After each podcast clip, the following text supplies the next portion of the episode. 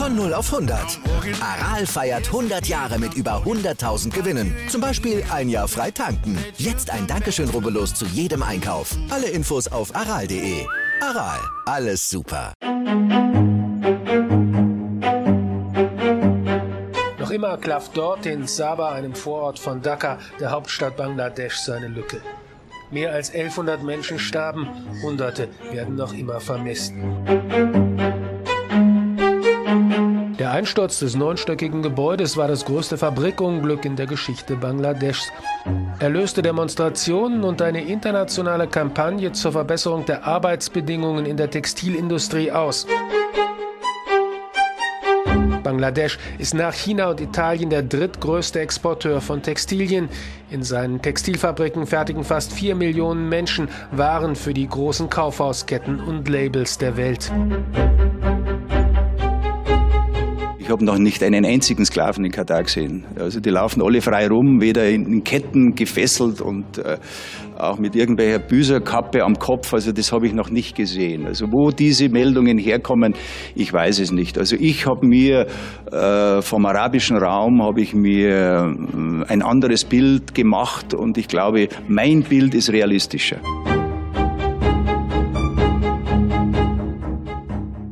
Höher, schneller, weiter. Die Sportartikelhersteller haben es geschafft, ein hocheffizientes Geschäftsmodell zu entwickeln, das seit Jahren kontinuierlich ein beeindruckendes finanzielles Wachstum erzielt. Doch Fairness zählt dabei wenig, denn überall dort, wo Sportartikel produziert werden, kommt es jeden Tag zu Arbeits- und Menschenrechtsverletzungen. Das erklärt die christliche Initiative Romero in einer sehr bemerkenswerten Broschüre, die sich an alle Sportliebhabenden an alle Fußballfans und Aktive richtet, denen Menschenrechte vor Profit gehen. Über den Inhalt der Broschüre im Vorfeld der WM in Katar und die Arbeit der christlichen Initiative Romero spreche ich heute mit Frau Sandra Dusch Silva, die ich ganz herzlich im Podcast begrüße. Guten Tag. Guten Tag. Ich freue mich, dass Sie die Zeit gefunden haben, den HörerInnen Ihre Arbeit und diese ja wirklich besondere Broschüre vorzustellen. Aber zunächst möchte ich die christliche Initiative Romero äh, mit Ihnen besprechen. Es ist ein eingetragener Verein. Welche Aufgaben und Arbeitsbereiche hat dieser Verein? Die christliche Initiative Romero wurde Anfang der 80er Jahre bereits gegründet in der Solidarität mit Basisbewegungen in Mittelamerika. Und die zentrale Aufgabe des Vereins ist die Bildungs- und Öffentlichkeitsarbeit hier im Norden, also in Deutschland, aber auch mit Partner und Partnerinnen europaweit über Missstände in globalen Lieferketten zu informieren, zu sensibilisieren und Konsumentinnen zum Umdenken anzuregen. Gleichzeitig aber auch unterstützen wir unsere Partnerorganisationen, vor allem in Mittelamerika, in Bezug auf menschenwürdige Arbeitsbedingungen, aber auch in anderen Bereichen wie zum Beispiel Frauenrechte, Landfrage und äh, unterstützen sie da auch finanziell mit Mitteln aus Spendengeldern. Der Namensgeber ist Oscar Romero und er gilt als Schutzpatron äh, ganz Lateinamerikas. Können Sie etwas über sein Schaffen berichten? Oscar, Oscar Romero ist unser Namenspatron, der er im Kampf für die Gerechtigkeit seine Stimme den Armen gegeben hat und am Altar ermordet wurde in dem Befreiungskampf der 80er Jahre.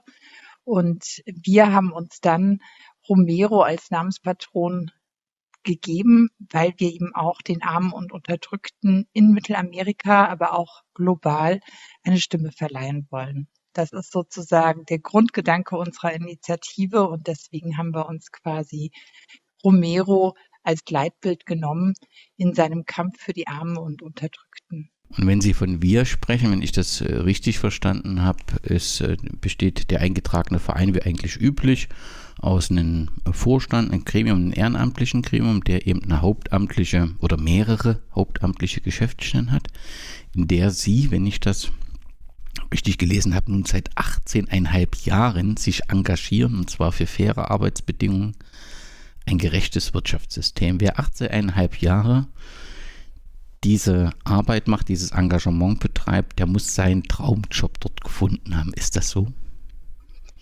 Ja, das würde ich so sagen. Also es ist, es ist in vielen Punkten herausfordernd, aber es ist genau das, was ich eigentlich mit meiner Arbeitszeit auch machen wollte, nämlich etwas zu bewirken, etwas zu verändern und ähm, ja, ich könnte es als meinen Traumjob bezeichnen. Also gerade die Arbeit mit Arbeiter und Arbeiterinnen aus Brasilien oder auch aus Mittelamerika, ähm, da in den Austausch zu treten und hier Unternehmen und Konzerne mit den Missständen zu konfrontieren, ist etwas, was mir ganz viel gibt.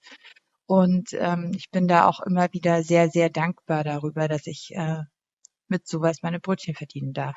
Wer jetzt diesen Podcast hört und sagt, das ist genau das, was ich auch machen möchte, welche Voraussetzungen muss er mitbringen? Wenn ich Ihre Lebensgeschichte richtig äh, gelesen habe, haben Sie Politik studiert, Berlin, Madrid und, und Warschau.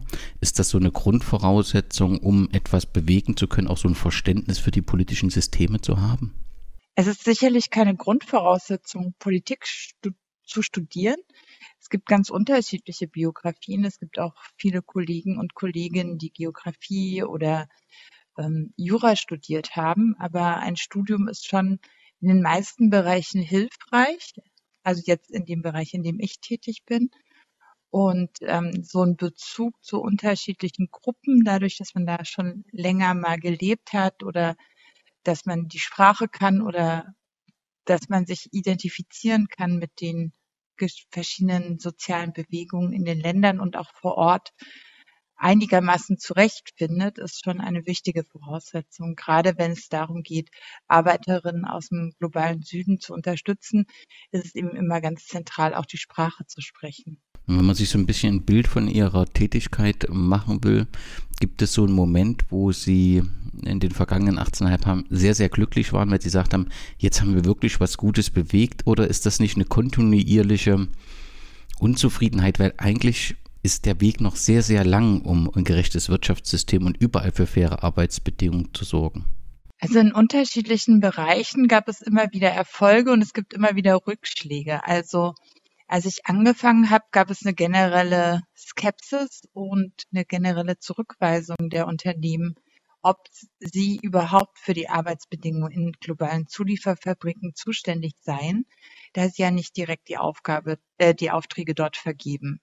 Das hat sich in den letzten Jahren geändert. Es stellt sich nicht mehr die Frage, ob sie zuständig sind, sondern diese Frage ist geklärt. Ähm, durch das Lieferkettengesetz gab es da jetzt auch eine neue Dimension, dass es sozusagen jetzt nicht nur noch eine freiwillige Selbstverpflichtung der Unternehmen ist, sondern dass es auch eine staatliche Pflicht der Unternehmen gibt, hier für Menschenrecht, menschenwürdige Arbeitsbedingungen zu sorgen. Ein zweiter Punkt, der sich geändert hat, ist beispielsweise, es gibt ein Grundverständnis, dass Mindestlöhne, die staatlich festgelegt sind, nicht existenzsichernd sind. Das war zu Beginn meiner Arbeitszeit auch anders. Da gab es immer noch die Diskussion, es gibt Mindestlöhne und der Mindestlohn ist ausreichend. Also auch hier hat sich der Diskurs geändert, was nicht bedeutet, dass sich die Situation vor Ort geändert hat oder grundlegend verbessert hat. Vielleicht noch ein drittes Beispiel, was mich persönlich auch sehr bewegt hat, ist, Neben der Textilindustrie habe ich auch längere Zeit zur Orangensaftproduktion gearbeitet. Und da gab es ähm, zu Beginn, als wir mit den Recherchen angefangen haben, kein Bewusstsein für die Probleme und auch keine Kenntnis darüber, wo denn der Orangensaft herkommt, den wir hier in Deutschland, in Europa konsumieren. Und auch das hat sich geändert. Also es gibt da nicht nur ein Bewusstsein, sondern es gibt auch verschiedene Unternehmen, die da erste Schritte bewegen hin zu besseren Arbeitsbedingungen hin zu mehr Gerechtigkeit. Das sind alles natürlich jetzt noch nicht, also wir sind noch nicht am Ziel, aber in manchen Bereichen eben auf dem Weg. Und das ähm, gibt mir dann immer Hoffnung, dass etwas möglich ist und es gibt mir auch immer Bestärkung, insbesondere im Austausch mit den Partnern in Mittelamerika und in Brasilien, dass ähm, dass da wirklich ganz viele Menschen an ein gerechteres Weltwirtschaftssystem nicht nur glauben, sondern sich da im täglichen Eifer auch dran setzen, hier was zu verändern und etwas zu bewegen. Und wer zu den angesprochenen Themen mehr Informationen will, der findet das auf jeden Fall auf der Internetseite der christlichen Initiative Romero wo, wie ich finde, zumindest sehr hochwertige äh, Dokumente zum Download auch zur Verfügung sind. Man kann die dann gegen einen kleinen Selbstkostenbetrag Betrag äh, in der Regel auch ausgedruckt äh, bestellen. Aber sie sind ähm, im Download sehr, äh, sehr fundiert und äh, kann sich jeder entsprechend informieren. Wir wollen natürlich heute über die Broschüre reden, die zusammen mit dem Verein Gesellschaftsspiele erstellt haben, beziehungsweise dessen Inhalt. Aber zunächst die Frage an Sie.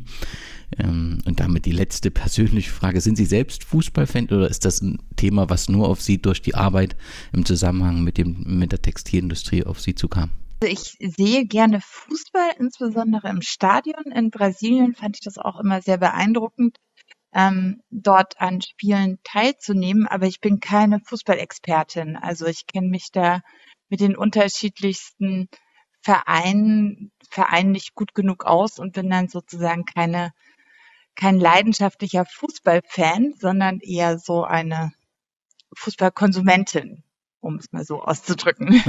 Wenn Sie Brasilien ansprechen, dann legen Sie viel Wert auf Stimmung im Stadion und das ist ja das auch, was viele Fußballfans äh, wollen und dass auch zukünftig Stimmung im Stadion ist und äh, ist ja auch eine Intention des Vereins Gesellschaftsspiele und ein demokratisches Miteinander. Nun kam, wurde die Broschüre gemeinsam ähm, von der christlichen Initiative Romero und dem Berliner Verein Gesellschaftsspiele, von dem Rico Noack, der Vorstandsmitglied ist und ihn ähm, erstellt.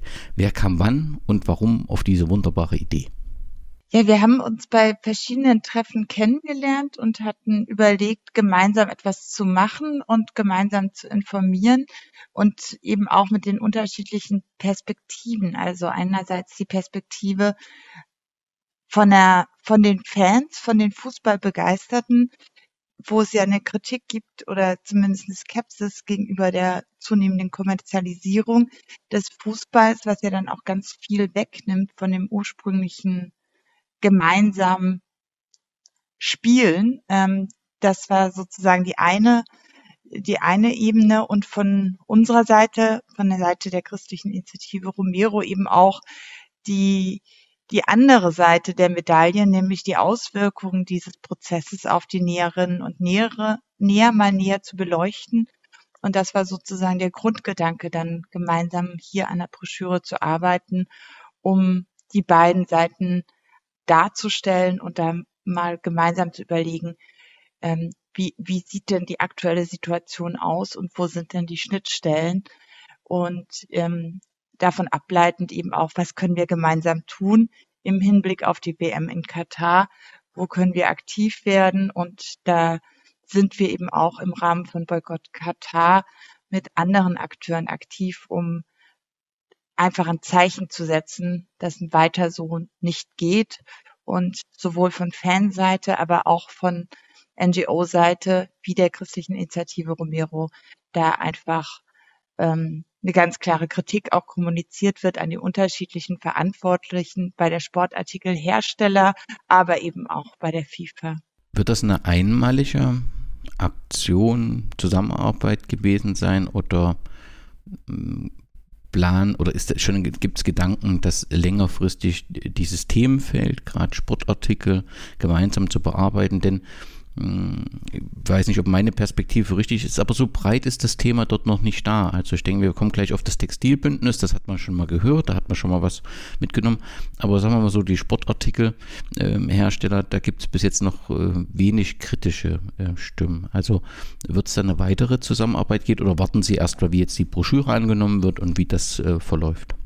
Also wir werden auf jeden Fall im Vorfeld von der WM in Katar noch an unterschiedlicher Stelle intensiv zusammenarbeiten, um da einfach auch die beiden Aspekte der Kritik an der WM ähm, zu integrieren, aber auch natürlich noch andere Aspekte wie ähm, die, die Ausbeutung der Arbeiter und Arbeiterinnen, die die Stadien gebaut haben. Also das sind so unterschiedliche Themenkomplexe, die in diesem Bündnis Boykott Katar zusammengetragen werden. Und da werden wir sicher dieses Jahr intensiv zusammenarbeiten und mit Blick auf andere sportliche Großereignisse sicherlich auch in der Zukunft, entweder lokal in Berlin oder aber dann auch bundesweit.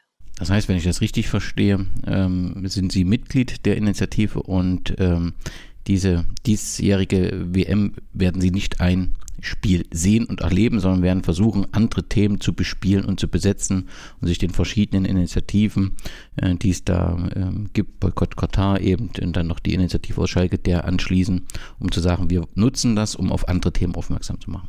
Genau, also wir werden auch so Back to Bolzen ähm, versuchen, da mit aktiv zu werden. Dann war ihr, in, möchte ich das, um das einzuordnen, das Thema doch auf das Textilbündnis äh, zu sprechen kommen, war ihr Name auch in verschiedenen Nachrichten äh, zu vernehmen. In der Tagesschau gab es einen Artikel, harte Kritik äh, am Textilbündnis.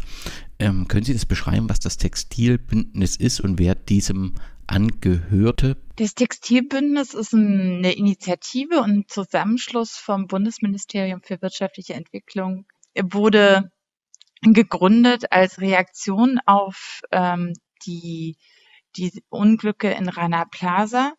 Also die Fabrik, als die Fabrik zusammenstürzte und äh, tausende Tote unter sich begrub, ähm, ging der Prozess los, wo sich verschiedene Akteure aus Politik, Zivilgesellschaft, aber auch von Unternehmensseite zusammengesetzt haben, um aktiv ähm, ein Bündnis zu gründen, damit so etwas in Zukunft nicht mehr passiert und sich die globale Textilindustrie verbessert. Die Zier war schon in den ersten Gesprächen dabei und hat quasi das auch mit gegründet und mit unterstützt, weil es vom Grundgedanken natürlich sehr, sehr gut ist. Das war 2014. Seither waren wir eben in dem Bündnis aktiv. Es gab dann erste Gespräche zu einer Grund, Grundgestaltung von verschiedenen Kriterien, sozial, ökologisch und Glaubwürdigkeit, die eingehalten werden müssen und sollen. Und ähm, es gab dann eine Governance-Struktur, also eine Struktur, wie diese ent verschiedenen Entscheidungsprozesse ähm, realisiert werden müssen. Insgesamt fanden wir das ähm, ein richtiger und wichtiger Ansatz, aber nach so langer Zeit Engagement in dem Bündnis hat sich gezeigt, dass der Ansatz, möglichst viel Unternehmen mit in das Bündnis zu integrieren, leider dazu geführt hat, dass das Ambitionsniveau, also die unterschiedlichen Kriterien, die zu einem gewissen Zeitpunkt von den Unternehmen erreicht werden sollen und müssen, einfach zu niedrig war. Und deswegen sind wir auch Ende letzten Jahres aus dem Bündnis ausgetreten, da wir keine Perspektive sehen, wirklich das Bündnis so zu verändern, dass es wirksam ist vor Ort. Also es gibt einige soziale Kriterien, die sehr anspruchsvoll sind, wie zum Beispiel als Forderung existenzsichernde Löhne, was wir sehr wichtig finden, ein zentrales Problem in der globalen Textilindustrie. Aber letztlich gibt es äh, nur Lippenbekenntnisse, wie das umgesetzt werden soll und keine Maßnahmen. Und wir waren geduldig, aber so geduldig sind wir dann doch nicht. Also es muss sich vor Ort was ändern, weil ansonsten verfällt es dann leicht zu zu einer Plattform, die, die nicht wirksam ist und folglich eben auch dann eher in Richtung Greenwashing abdriftet. Sie haben es angesprochen, der Ausgangspunkt war die Katastrophe am 24. April 2013, als die Fabrik in Bangladesch einstürzte.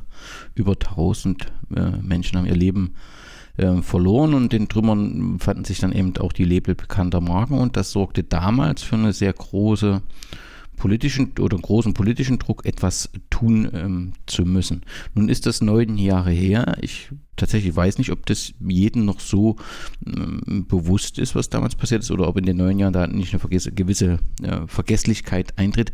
Wie haben Sie das Gefühl, auf politischer Ebene ist seitens der Politik, Sie haben es ja selbst gesagt, dass damals der Entwicklungsminister Gerd Müller das ähm, initiiert hat, haben wir das Gefühl, dass auch heute die, die Situation in der Textilindustrie, dass es da einen politischen Wunsch für Änderungen und Verbesserungen der Bedingungen gibt oder lässt das neun Jahre nach so einem großen medialen Echo tatsächlich dann eben leider nach? Also ich glaube, es gibt immer noch ein Bewusstsein und ein politischer Wille, aber natürlich ist es nicht mehr so stark im Fokus wie damals. Es ähm, war damals so eine, wir machen jetzt etwas und es muss wirklich grundlegend sich was ändern, so ein, so ein Spirit, würde ich fast sagen, Ähm, und der ist in dieser Form jetzt im tagespolitischen Geschehen etwas untergegangen, weil einfach andere Themen im Fokus stehen.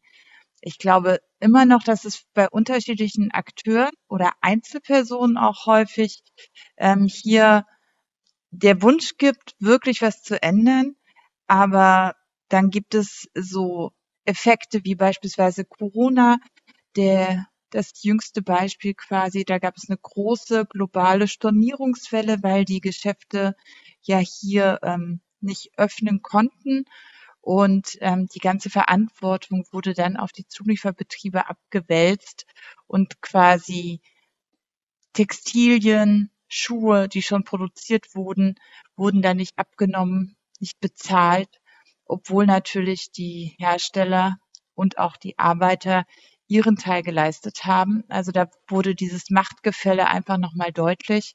Und ich finde, sowas ist nicht kompatibel mit einer grundlegenden ethisch-moralischen Haltung, substanziell was an der Textil- und Bekleidungsindustrie zu verändern. Da kommen wir gleich zum Thema Fast Fashion, weil es natürlich auch bei der Sportartikel darum geht, möglichst jedes Jahr ähm, sehr schnell neue Linien zu präsentieren, um neue Sachen zu kaufen, neue Absätze zu generieren. Eine Frage habe ich noch zum Textilbündnis. Die Firma Trigema ist mir da in den Nachrichten aufgetaucht. Das war ja, Sie haben gesagt, Sie haben ähm, die Initiative, äh, die christliche Initiative Romero hat im Ende vergangenen Jahres die Initiative verlassen. Trigema hat ja es wohl etwas eher auch äh, verlassen aus einem anderen Grund. Man hat argumentiert, der bürokratische Aufwand sei so hoch ähm, und man produziere ja eh überwiegend in Deutschland und damit wären viele der Ziele, die das Bündnis verfolgt, ähm, erreicht.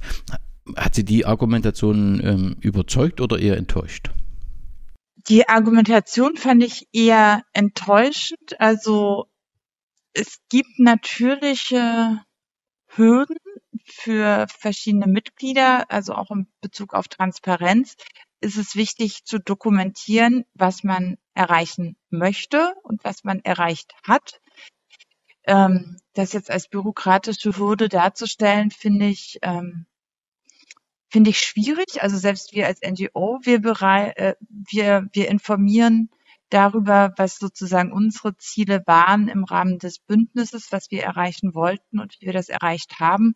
Wir haben sicherlich weniger Man- and Woman-Power als Trigema. Also insofern finde ich das von der Argumentation her nicht ganz nachvollziehbar.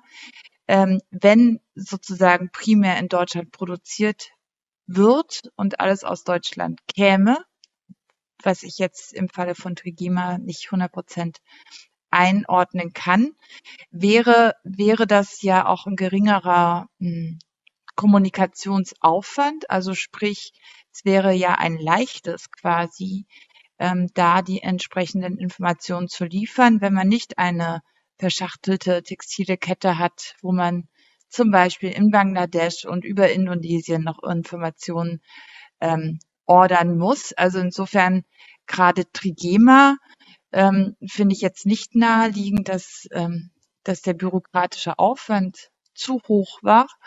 Ich glaube aber, ähm, dass das Interesse am Textilbündnis ähm, zu niedrig war.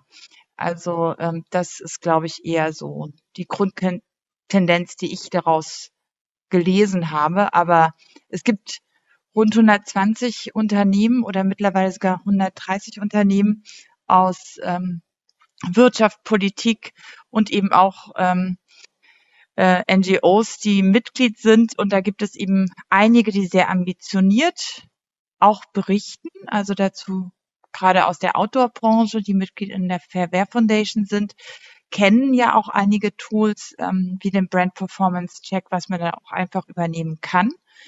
Andere, wie jetzt beispielsweise Trigema, die auch ausgetreten sind, haben eben nicht ähm, entsprechend berichtet. Und das Argument, wir produzieren in Deutschland und da ist alles gut, das hinkt natürlich in vielen, vielen Teilen. Also wir wissen auch, dass es in Deutschland nicht nur gute Arbeitsbedingungen gibt. Ähm, da muss man eben auch weniger, aber trotzdem hinschauen und ähm, darüber auch kommunizieren und berichten. Sie haben im letzten oder vorletzten Jahr ein Dossier Fast Fashion äh, erstellt und haben dort die Situation der Bekleidungsindustrie in Sri Lanka ähm, dargestellt. Können Sie kurz erklären, erstens, was Fast Fashion ist und welche Bedeutung Sri Lanka für die Bekleidungsindustrie hat? Also Fast Fashion oder Fast Fashion versteht man quasi diese schnelllebige, schnell drehende Industrie, ähm, die ähm, Modeindustrie, die quasi aus vielen Kollektionen besteht, wie ganz früher gab es eben die Winter- und Sommerkollektion. Da kann sich fast niemand mehr dran erinnern. Mittlerweile gibt es eben sechs äh, Kollektionen pro Jahr, manchmal sogar noch mehr, ähm, wo es darum geht, dass man immer in kürzeren Zeitabständen Bedürfnisse äh, schafft für neue, für den Kauf neuer Produkte.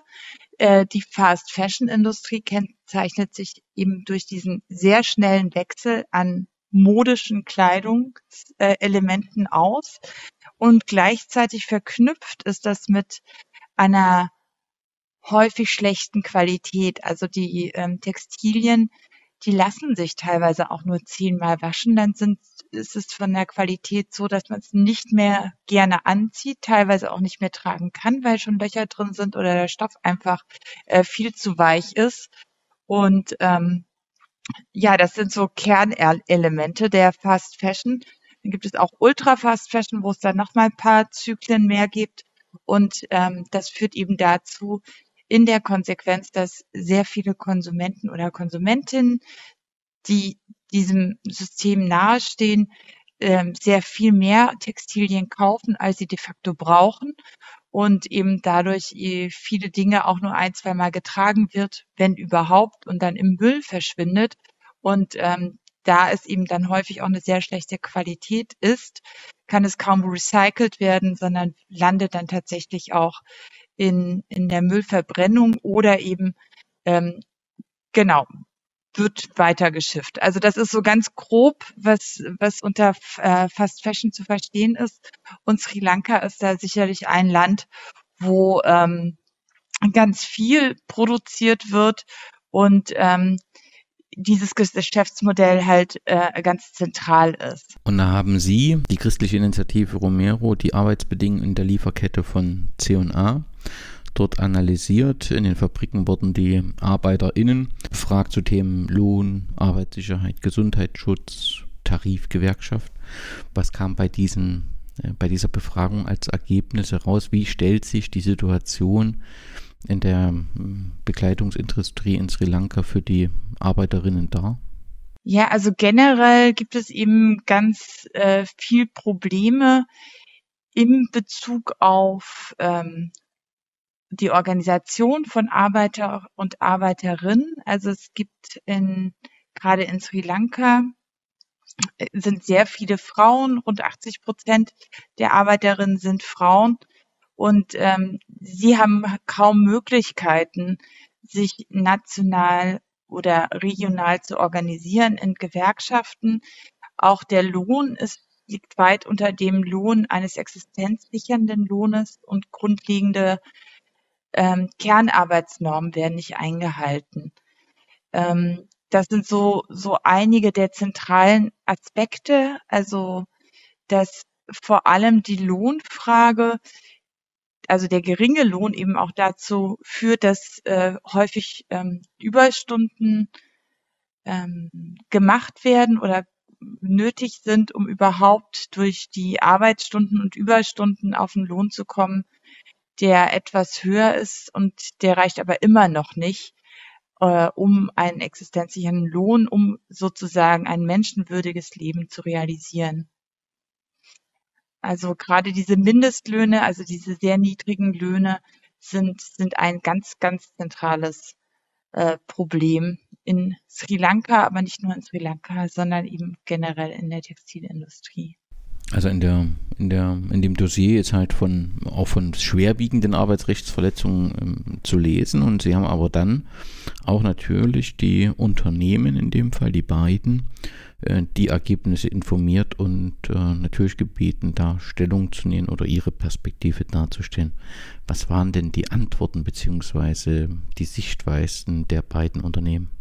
Also die äh, Unternehmen haben eben sozusagen sich darauf bezogen, ähm, auf ihren Verhaltenskodex und haben eben auch gesagt, dass sie ähm, nochmal prüfen, inwiefern das ähm, überhaupt, ähm, also inwiefern die Arbeitsbedingungen entsprechend sind. Ähm, das Problem ist eben bei Primark und auch bei C&A, dass die entsprechenden Preise, die sie zahlen, nicht ausreichen, um jetzt quasi existenzsichernde Löhne und Arbeitsbedingungen wirklich ähm, zu garantieren. Also das ist eine zentrale Forderung, die, die weiterhin besteht. Teilweise ähm, auch die Organisation von lokalen Akteuren und Gewerkschaften haben wir auch die Forderung gestellt und teilweise wurde es eben dann auch äh, von den Unternehmen so dargestellt, dass es ja vor Ort gewerkschaftliche Möglichkeiten gibt, sich zu organisieren. Also da gab es dann auch so ähm, diverse andere Rückmeldungen als das, was wir vor Ort von unseren ähm, lokalen Akteuren gehört haben. Ein großes Problem ist natürlich auch die Berichte, also die Kontrollen, die vor Ort stattfinden, die quasi dann die Grundlage der Rückmeldung der Unternehmen sind. Also die sogenannten Auditberichte, die sind nicht öffentlich, folglich ähm, ist es natürlich auch immer schwierig, da ähm, Zugriff zu bekommen und ähm, da steht dann teilweise eben Aussage gegen Aussage. Also insofern fordern wir auch die Unternehmen auf, ihre Auditberichte endlich mal offen zu legen, dass sowohl wir, aber auch die Akteure vor Ort da einen Zugriff drauf haben. Und eine entsprechende Transparenz vergeben ist. Lassen Sie uns zu dem Bereich Fußball und die Broschüre Moral im Abseits äh, kommen. Sie haben bereits Erfahrung als christliche Initiative Romero mit dem Thema Fußball aus Anlass der Fußball-Europameisterschaft 2021 haben sie eine Kampagne Wir sind Fans von Näherinnen gestartet. Mit einem entsprechenden Logo, was sehr an das Logo der EM erinnert hat. Was war Inhalt und wie war die Resonanz? Ähm, der zentrale Inhalt oder ein zentraler Aspekt, also war natürlich ähm, allgemein menschenwürdige Arbeitsbedingungen in der globalen Sportartikelindustrie. Ganz konkret gab es in El Salvador in einem Zulieferfabrik von Adidas eben eine Stornierungs, äh, eine Stornierung, die dazu geführt hat, dass die Arbeiterinnen ähm, keinen Lohn erhalten haben und letztlich die Fabrik geschlossen wurde. Ähm, diese, dieser Prozess wollten wir unterstützen und waren da an unterschiedlicher Stelle aktiv und letzten Endes haben wir eben gefordert, dass auch den Arbeiterinnen Entschädigungen gezahlt werden. Und das konnten wir dann auch ähm, erreichen. Also dass sozusagen wir durch den Druck, den wir aufgebaut haben auf die Unternehmen, dann auch wirklich vor Ort was bewegen konnten. Und das war quasi der, einer der Kernthemen, die wir aufgegriffen haben in der Kampagne Wir sind Fans von Näherinnen. Weil Sie das gerade ansprechen, Sie sind da ja auch sehr öffentlich mit der Kritik ähm, an dem Hersteller Adidas ähm, gewesen und sehr präsent. Was ich mich da immer frage, ähm, ist das immer ein Austausch von Argumenten oder ist das häufig auch ein Thema für die Gerichte mit Rechtsstreitigkeiten? Weil sie ja schon sehr öffentlich und sehr deutlich ähm, ja, Dinge dort ähm, kritisieren. Da ist ja auch immer wichtig, Nachweise zu haben. Ich sag mal so, haben Sie als christliche Initiative eine große Rechtsabteilung? Nee, wir haben keine große Rechtsabteilung, aber wir haben mit verschiedenen Aktionen und Kampagnenmaterialien auch schon ähm, Androhung eines Gerichtsverfahrens bekommen. Jetzt nicht explizit von Adidas, sondern ähm, das war damals von Aldi. Da hatten wir so ein etwas, ähm, da haben wir dann auch ähm, die, die Mahnung gekriegt, wir mögen das doch einstampfen. Ähm, das hat sich aber dann relativ schnell auch im Sande verlaufen, weil Gegenstand der Kritik waren nicht die Missstände in den globalen Zulieferfabriken, die wir angeprangert haben, sondern ob die Bildrechte auf Seite 1 ähm, denn jetzt gestohlen seien von uns. Das wir natürlich widerlegen konnten, weil wir das Bild einfach gekauft haben und es einfach ähnlich aussah wie, wie aus einem Werbe Werbeprospekt von Aldi. Sie haben so einen Aldi-Flyer da so ein bisschen imitiert, ja, um darauf hinzuweisen. Genau, also das, das, das sind eher so Dinge, wo es dann zu ähm, potenzieller Kritik kommt. Auch den Kickflyer, den wir ähm, imitiert haben, da gab es dann auch, aber eher von lokalen Akteuren dann der Hinweis, dies sei ja so nicht tragbar. Aber unterm Strich gibt es eben da auch die Möglichkeit, durch diese Reduzierung der Information, also jetzt nicht in einer ausufernden Broschüre, sondern wirklich nur mit Bild und knackiger Info eben die Möglichkeit auch nochmal ganz an, äh, einfach für viele verständlich ähm, die, die Themen zu platzieren. In der Broschüre beschreiben Sie das Netz globaler Lieferketten mit einem Zitat.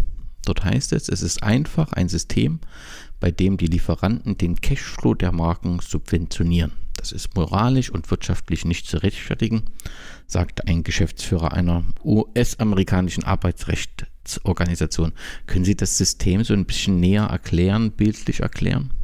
Ja, also es ist so, dass es werden Aufträge vergeben von hier, von Sportartikelunternehmen hin zu den Lieferanten, Lieferantinnen, Fabriken, zum Beispiel in Bangladesch.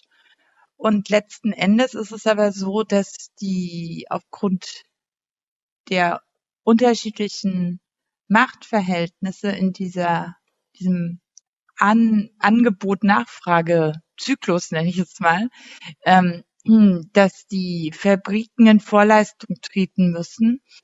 Und zwar müssen sie quasi die Materialkosten, den Versand, aber auch die Arbeiter und Arbeiterinnen äh, schon vorab bezahlen, um quasi das Produkt fertigzustellen, dass sie dann liefern und sie kriegen dann quasi in Zeitraum XY, was dann festgelegt wurde, die Ware bezahlt. Teilweise gibt es dann noch rückwirkende Preisverhandlungen im Sinne von, die Naht ist hier nicht gut, ähm, uns geht es wirtschaftlich schlecht, wir müssen hier und hier und hier fordern wir jetzt noch einen Rabatt oder ganz der Klassiker, das Konto, ne? Wir zahlen direkt, dann gibt's aber trotzdem nochmal einen Rabatt. Und das bedeutet, die Adidas oder das Sportartikelunternehmen hat die Ware schon und es dauert sehr lange, bis dann quasi der Fabrikbesitzer, der ähm, die Ware produziert und näht und verarbeitet und verschickt, dann letztlich an das Geld kommt. Und, und, und diese, diese, dieser zeitliche Abstand, das haben wir eben genannt, ähm, dass, dass damit quasi der Cashflow der Marken subventioniert wird, da da einfach ähm, die Zulieferer dann sehr lange auf ihr Geld teilweise warten müssen. In dem Extremfall Corona ähm, haben sie es dann gar nicht bekommen. Sie haben dort auch die Preisaufteilung in einem, bei einem brasilianischen äh, Nike-Shirt und bei einem äh, Adidas-Shirt der deutschen Nationalmannschaft aufgeführt, ohne das jetzt im ganzen Detail zu geben, aber äh, vielleicht für die HörerInnen so eine grobe Aufteilung. Also wie groß sind denn die an so einem Trikot, was ja sicherlich wieder vor der WM vielleicht auch diesmal weniger, dann aber vor der nächsten äh, in den Sportartikelläden zu finden sein wird. Wie groß sind denn die einzelnen Positionen? Wie gewinnen und was bekommen denn die ArbeiterInnen äh, für ihre Arbeit an einem Trikot? Wie kann man das, die Aufteilung, äh, wie kann man das äh, ja, mit Zahlen belegen? Also die, der, der geringste Anteil an dem T-Shirt ist quasi der Lohn und Gehalt der Arbeiter und Arbeiterinnen in den Fabriken. Ähm, das ist meist ein Prozent, circa ein Prozent, also das sind immer nur grobe Angaben. Der Gewinn von den Unternehmen hingegen ist, schwankt natürlich, aber liegt dann irgendwie zwischen um die 15 Prozent. Also das ähm, ist schon ein ein großer Unterschied, also was quasi der Gewinn einerseits ist, ähm, und der Lohn der Arbeiter und Arbeiterinnen andererseits. Was sind die, die Quellen für die Zahlen? Also die HörerInnen, die sagen, das stimmt jetzt alles nicht, das wurde mir von meinem Händler ganz anders erklärt. Mhm, es gibt so eine NGO oder so ein Wissenschaftsinstitut in, in Frankreich, die das mal an unterschiedlichen Produkten errechnet haben. Und das heißt Basic ähm, die, die kennen sich eigentlich sehr gut äh, mit, äh, mit solchen Zahlen aus und haben das für die Kampagne für saubere Kleidung, also für die internationalen Clean Clothes Campaign berechnet und immer wieder aktualisiert. Also es mag eben in einzelnen Kommastellen dann von dem einen zum anderen T-Shirt abweichen. Ne? Also vielleicht ist dann 1,1 Prozent oder 1,5 Prozent mal. Aber ähm, letzten Endes sind das eben Zahlen aus dem Jahr 2018, äh, die sich nicht grundlegend verändert haben. Sie haben für ähm, das äh, für die Broschüre auch Stimmen aus den Produktionsländern wiedergegeben. Nun sollen sich natürlich die HörerInnen diese Broschüre auch aufgrund dieser wunderbaren Gestaltung und des umfangreichen Inhalts durchlesen. Aber können Sie vielleicht so ein paar Beispiele mm, geben, was Arbeiterinnen in dem Fall aus Bangladesch, Kambodscha, El Salvador und Indonesien, was sie so schildern, was sie tagtäglich bei der Herstellung unserer Trikots, die wir dann bei der WM auf dem Rasen sehen, was sie da so erleben?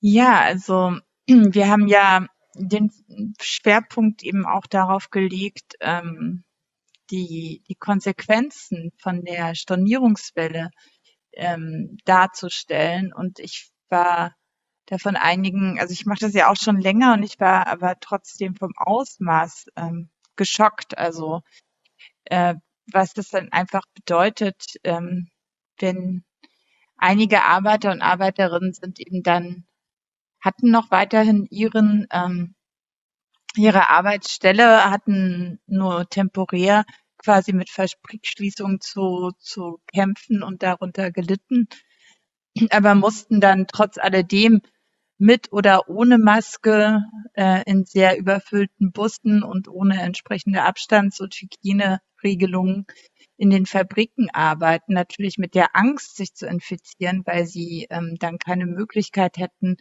ähm, einen Zugang zu, zu einer Grundversorgung, einer medizinischen Grundversorgung sich überhaupt leisten zu können. Aber eben auch mit der Angst, ähm, wenn ich jetzt nicht arbeiten gehe, ähm, kann ich die Miete nicht bezahlen und lande auf der Straße.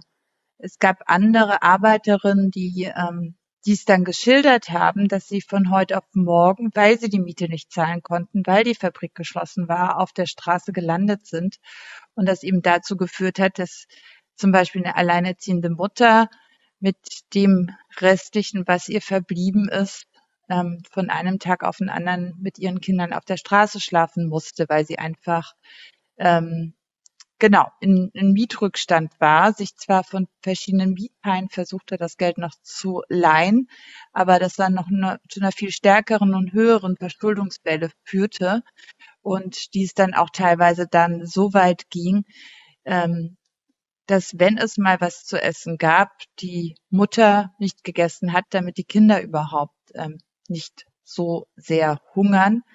Teilweise wurden Mädchen verheiratet, dass sie einfach aus der Familie raus sind, ähm, dass sie dann über den Ehemann versorgt werden können, obwohl sie eben erst 15 waren. Aber dann ist es ein Kopf weniger, den man ernähren muss.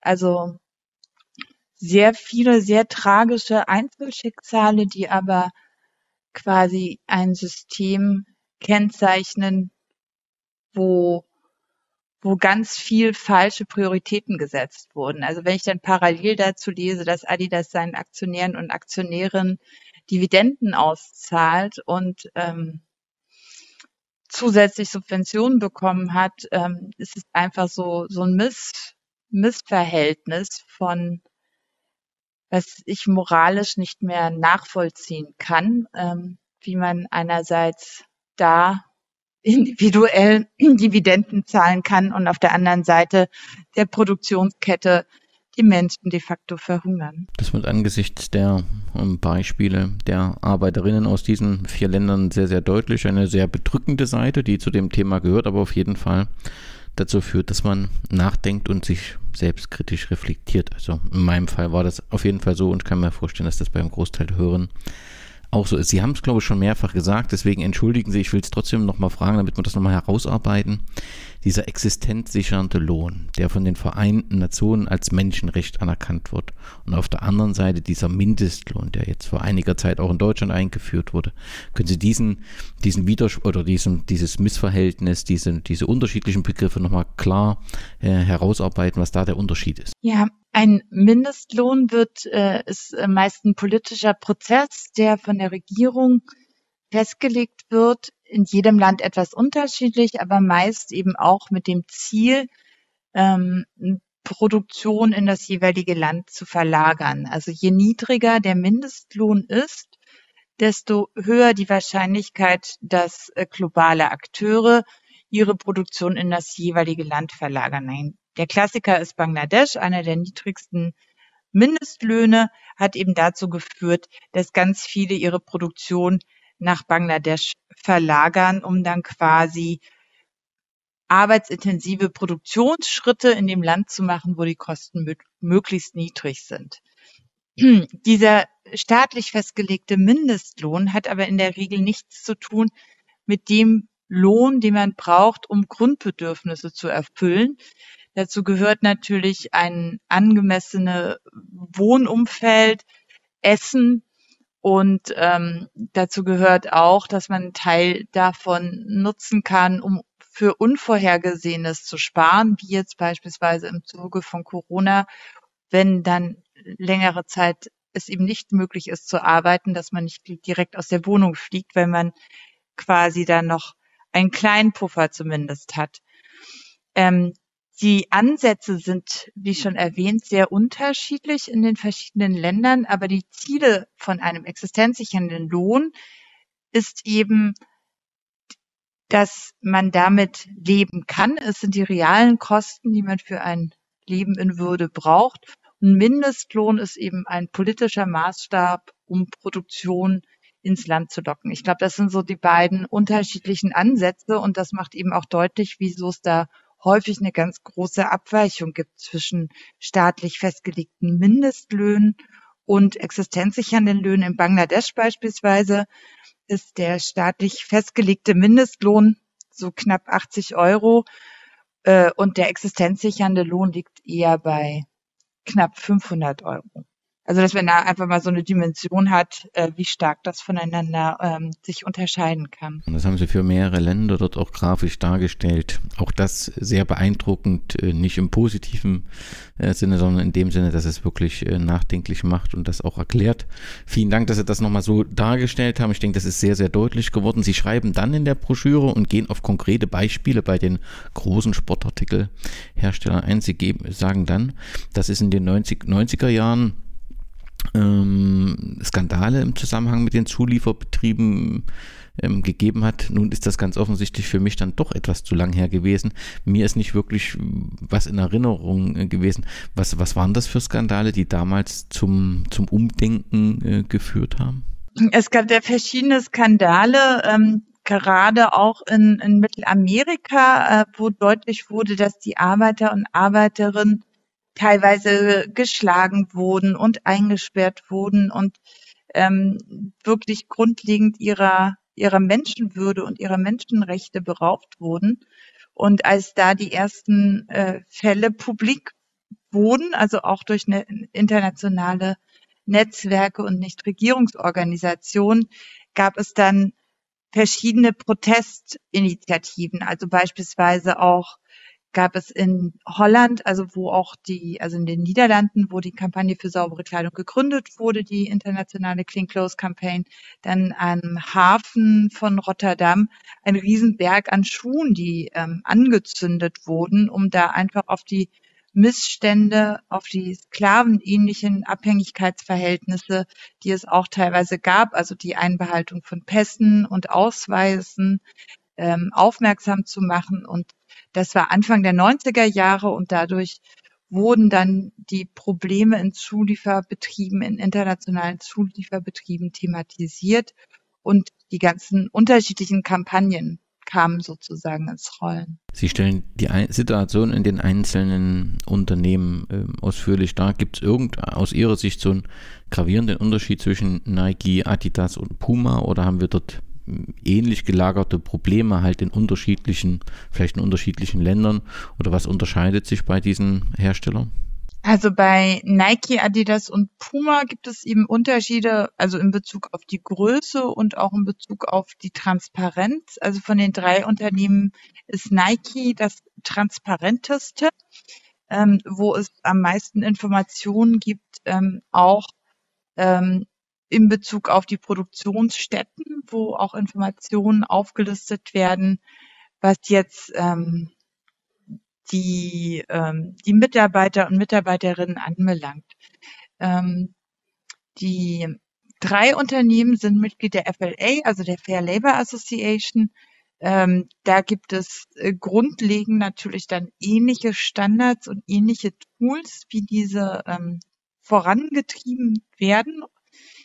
Ähm, es gibt bei allen drei Unternehmen eine, eine Zusicherung, existenzsichernde Löhne zu zahlen oder zumindest faire Löhne wird es teilweise genannt. Ähm, aber in der Realität vor Ort wird leider ähm, dies noch nicht umgesetzt. Da gibt es noch ganz viel Missstände in Bezug auf die Lohnfrage. Äh, und da greift auch die Fair Labor Association, also dieses Bündnis, wo die drei Mitglied sind, nicht weit genug. Ich glaube, es gibt dann noch mehr kollektive Ansätze so in der Branche, um, um Arbeitsrechte und Löhne zu verbessern. Was sind das für welche und wie kann ich die vor allem auch erkennen? Als Konsument oder als Konsumentin ist es teilweise schwierig, das zu erkennen am, an einem Label, weil es sich meistens um ähm, Unternehmensinitiativen oder Multi-Stakeholder-Initiativen ähm, geht, die dann quasi keine Produktkennzeichnung haben, sondern die Mitgliedschaft zum Beispiel über die Webseite abrufbar ist. Ähm, es gibt äh, zum Beispiel auch die Fairware Foundation, ein Modell, äh, auch eine Multi-Stakeholder-Initiative, die im Gegensatz zur Fair Labor Association aber auch gewerkschaftliche Organisationen mit einbezieht, ähm, was in einigen Punkten weitreicher, weitreichender ist, also insbesondere auch der Brand Performance Check, also die Einbeziehung der ähm, Unternehmensstrategie in Bezug auf Auftragsplatzierung, aber auch in Bezug auf ähm, Lieferfristen und Zeiten und ähm, und das dann letztlich transparent zu kommunizieren, ähm, ist, ist ein Schritt weiter als die Fair Labor Association diesbezüglich geht. Da wird die Einkaufspolitik nur partiell involviert, aber nicht in diesem Umfang und auch nicht in diesem Umfang kommuniziert nach außen. Lokale Akteure sind eben auch bei der Fairware Foundation ganz zentral einbezogen, lokale Gewerkschaften. Auch dies ist eben bei der Fair Labor Association, wo die Sportartikelindustrie ähm, primär aktiv ist, in diesem in diesem Punkt nicht, nicht der Fall. Also insofern, das sind so die zwei zentralen Initiativen im Bekleidungsbereich. Ähm, dann gibt es noch einige andere, ähm, wo, wo jetzt unterschiedliche Schwerpunkte gesetzt werden. Also ganz bekannt natürlich der grüne Knopf mittlerweile. Ähm, der ist, ist im Zusammenhang mit dem Textilbündnis entstanden. Aber ähm, die den sieht man vielleicht noch auf dem einen oder anderen Produkt, aber andere Initiativen, wie zum Beispiel ACT, ähm, da sind zwar auch viele Unternehmen Mitglied, Fokus sind hier vor allem ähm, die gewerkschaftliche Organisation und die Frage des, die, die Lohnfrage. Aber äh, letzten Endes sind es keine Initiativen, die dann wirklich am Produkt erkennbar sind für den Konsument oder für die Konsumentin. Im letzten Teil der Broschüre, der Link ist in den Shownotes äh, zu finden und kann leicht herunter, also die Broschüre kann leicht heruntergeladen werden, gibt es dann Aktionsideen für menschenwürdige Arbeitsbedingungen. Das dürfte sich in erster Linie an Gruppen und Fanprojekte richten aber Pay for Workers richtet sich dann an jeden von uns, unter anderem mit der äh, Etikettentausch-Idee. also was kann jeder tun, um letztendlich aus Ihrer Sicht für faire Arbeitsbedingungen einzutreten? einzutreten? Also man kann sich eine Petition unterschreiben und einfach seine ähm, Idee weitergeben an Freunde, Bekannte und sagen, ich habe das unterstützt, unterstützt das auch. Ähm, man kann natürlich auch vor Ort beim Einkauf in einem Shop äh, dann letztlich auch dort an der Kasse einen Zettel abgeben und sagen, zusammen mit dem Kassenbeleg oder wenn man kauft oder wenn man nicht einkauft und sagen, hier, mir sind Arbeitsrechte wichtig. Und diese äh, Idee mit dem Etikettentausch ist natürlich auch eine schöne Möglichkeit, dann beim Shoppen aktiv zu werden, ähm, dass man mit einem Faden quasi ein Alternativetikett befestigt, wo dann auf die Missstände direkt aufmerksam gemacht wird. Man kann diese ganzen Materialien und Alternativetiketten mit QR-Code auch dann auf der entsprechenden Seite von Pay Your Workers äh, runterladen und ähm, dann ausdrucken und quasi zuschneiden und dann beim nächsten Mal mitnehmen, beim nächsten Einkauf, beim nächsten Besuch in einem Geschäft und es dann dort an den entsprechenden Textilien anbringen. Man muss immer darauf achten, dass man es nicht kaputt macht oder beschädigt. Also, ne, das ist dann, dann ist es schwierig, aber wenn man sich da eine Methode überlegt, dass es wieder einfach zu entfernen ist, einfach mit einem Faden und einem Knoten, ist das eine Möglichkeit, da einfach auch vor Ort im Geschäft Zeichen zu setzen. Vielleicht ein, eine letzte äh, Frage aus Sicht ähm, der Nutzerinnen bzw. Käuferinnen. Äh, Sie haben ein, eine Internetseite labelchecker.de erarbeitet und ich glaube, da gibt es auch ein bestellbares Label-Labyrinth ist es, verstehe ich das richtig, also im Namen schon, dass ich damit ähm, all die Labels, äh, die ich so in den Kleidungen finde, checken kann und dann so ein bisschen Informationen rund um die Situation der Arbeiterinnen vor Ort ähm, mitbekomme? Ähm, das leider nicht. Also ähm, das wäre nicht möglich oder das könnten wir so in der Form nicht leisten. Ähm, was wir gemacht haben, ist, wir haben gängige Bekleidungslabels, aber auch aus dem Lebensmittelbereich untersucht, aber zwar nicht ähm, in Bezug auf den Impact vor Ort, sondern in Bezug auf die Standardsetzung. Also welche so sozialen, ökologischen und Glaubwürdigkeitskriterien sind in dem jeweiligen Standard enthalten und inwiefern entsprechen diesen Standards einem grundlegenden Regeln, die dazu führen, dass es eine Verbesserung vor Ort gibt. Also wir hatten davor verschiedene Impact-Studien gemacht, aber nur punktuell, also jetzt nicht umfassend für jeden Standard und haben da einen Kriterienkatalog entwickelt, der relevant ist, um vor Ort zu Veränderungen zu führen oder zumindest diesen Prozess zu unterstützen. Und dazu gehört im sozialen Bereich beispielsweise die Förderung lokaler Gewerkschaften, ein Beschwerdemechanismus, wo lokale Akteure involviert sind.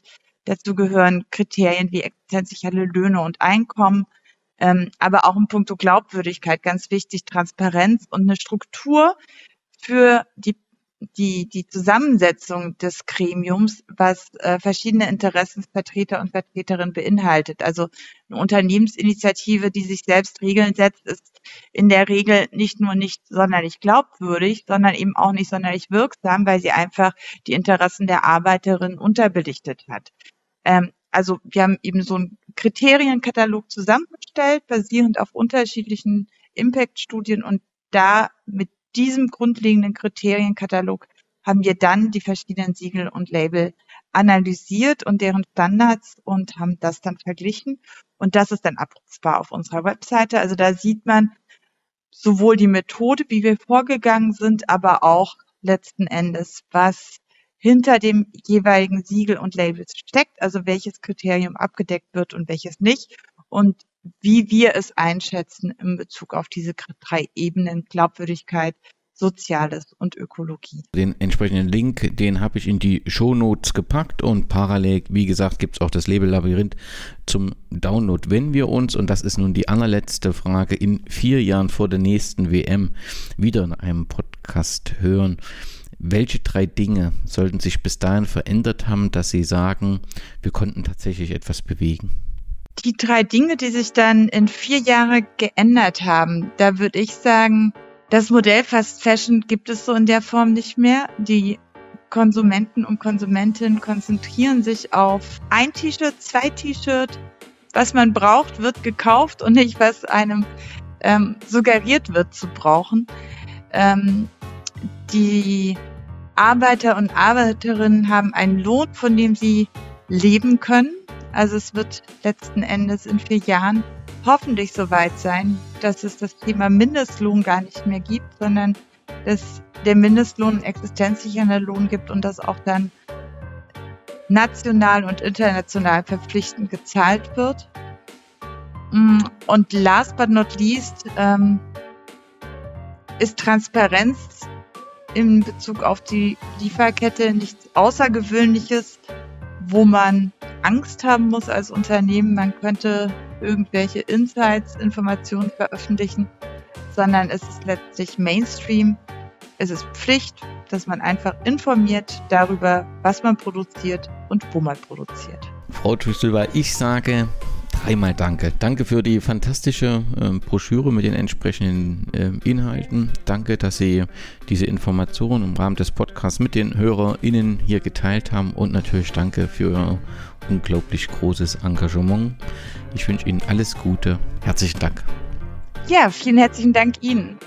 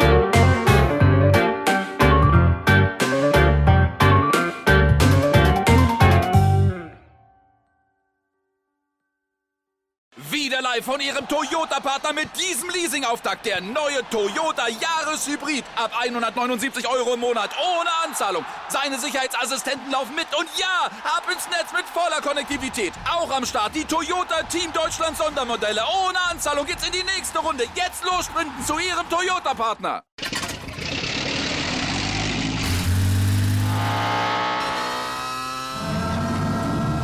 Von 0 auf 100. Aral feiert 100 Jahre mit über 100.000 Gewinnen. Zum Beispiel ein Jahr frei tanken. Jetzt ein Dankeschön, rubbellos zu jedem Einkauf. Alle Infos auf aral.de. Aral, alles super. Ich habe mich natürlich schockverliebt, weil die war wirklich ganz, ganz klein. So begann die Mensch-Hund-Beziehung zwischen Christina und Tierschutzhund Frieda. Und wie es danach, nach dem ersten Moment der Verliebtheit, so weiterging und welche Klippen es danach zu umschiffen galt, das hört ihr in der neuen Ausgabe von Iswas Dog, dem Podcast für harmonische Mensch-Hund-Beziehungen. Iswas Dog? Mit Malte Asmus. Überall, wo es Podcasts gibt.